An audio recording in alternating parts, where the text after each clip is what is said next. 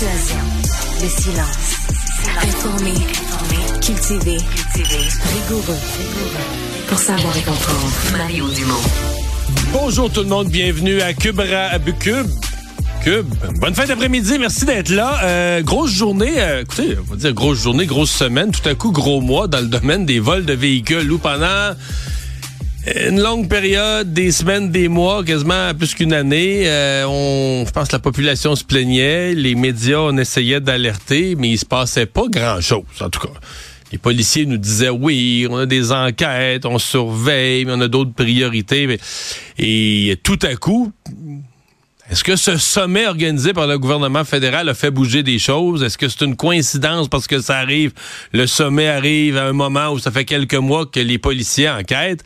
Mais là, on a eu cette grosse opération au port de Montréal. On a ramassé des véhicules. On n'a pas arrêté personne. Moi, j'ai compris qu'il y a du monde qui était en filature, qui était euh, sous surveillance, euh, qui, aurait des, arrestations éventuellement. Et là, une autre grosse opération aujourd'hui, région de la Nodière, Terrebonne, d'autres endroits de la Nodière, des arrestations cette fois-ci, des gens qui se font coffrer. Euh, on parle d'une d'une grosse filière de vol de voitures. On a arrêté d'ailleurs un lieu où il y en entreposait un peu plus au nord de la Nodière. Tout ça pendant qu'on voit certains voleurs de véhicules se raffiner.